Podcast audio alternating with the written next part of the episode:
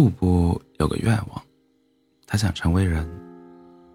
猫生实在是太过短暂了，每次死前，他都会看见主人默默流泪，那种感觉实在是太揪心了。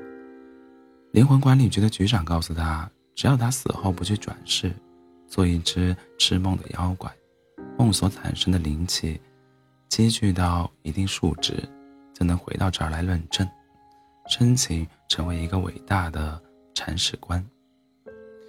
只是美梦和噩梦虽然都能吃，但是噩梦的灵气值要比美梦少得多。想攒够灵气值，成为人就要花更久的时间。就这样，布布做了一只吃梦的妖怪，一只专门吃美梦的妖怪。他第一次走进的是一个小孩子的梦。小孩的梦里有软软的棉花糖，有好多的玩具，还有满脸笑容的爸爸与妈妈。梦里的小孩子看起来是那么的幸福与快乐，布布觉得做一个小孩子真好。可是就在布布拿走小孩子美梦的时候，却发现，却突然发现他的身上多出了好多伤口。一个中年男人左手拿着扫帚。右手拿着酒瓶，满院子追赶小孩，嘴里还骂骂咧咧。如果不是为了你，你妈就不会死。被撞死的人怎么不是你？小孩子一边哭一边声嘶力竭地喊着：“爸爸，求你不要打我了，我会乖会听话，你不要打我了。”布布实在是不忍心，把刚刚拿走的美梦又悄悄放了回去。看着画面又变得美好而温馨，他这才放下心的走出梦境。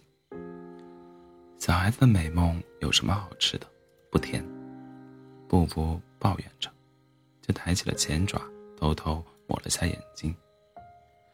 第二次梦的主人正在举行婚礼，那姑娘让布布的心都化了。那姑娘，那姑娘一笑，让布布的心都化了。也不知道当自己成为人的时候，能不能讨到这么好看的媳妇。当然，大概那个时候的他也会像这对新人一样笑得合不拢嘴，带着咧到后脑勺、后脑勺的嘴角，接受亲朋好友的祝福。那么你的梦我就拿走喽，布布轻声的说说道。布布刚走出婚礼现场，身后传来了轰然倒塌的声音。他赶紧回头去瞧，却见身后的大楼已经成了一座废墟，人们的尖叫声不绝于耳，刺得他的头有点痛。这里发现一男一女，女的还活着，加快搜救进度。布布凑上前去一看，那对男女正是刚刚举行婚礼的新人。男人、男生保持着拥抱的姿势，紧紧地把那姑娘护在怀里，已经没有了气息。而那位姑娘正用微不可闻的声音重复着：“救我男朋友。”布布头也不回地冲出了搜救搜救现场，跑着跑着又停了下来，对着那拿到手软的梦吹了一口气，看着那梦散作点点荧光，把一切。都变成了最开始的样子。然后，布布在心里偷偷的斥责自己：“你呀，你，就是太心软。”这一次，布布随意的走进了一个梦境，可是那梦里的一切都是灰色的，唯一不同的是，唯一不同的是只白猫。但布布仔细看了看，才发现那白猫竟也是一只吃梦的妖怪。小小的胸牌上印着她的名字，安娜。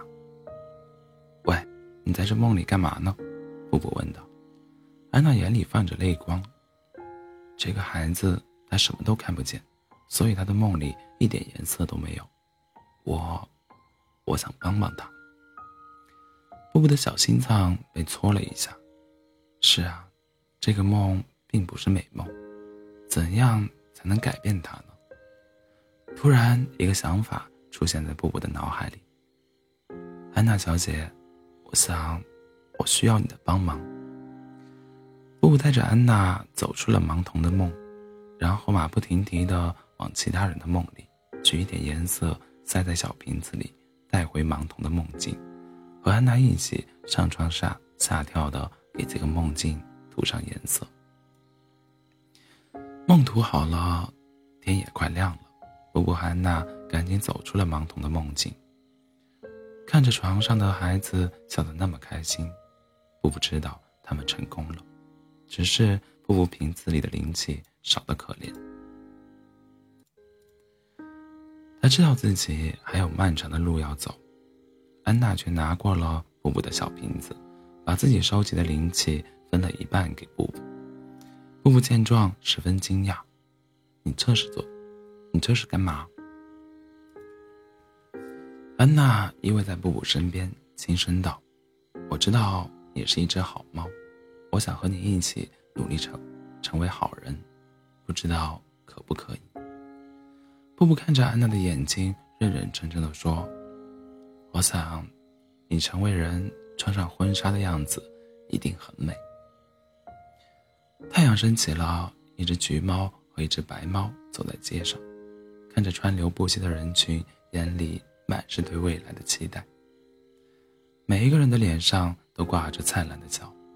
人们今晚的梦也一定是个美梦吧。晚安，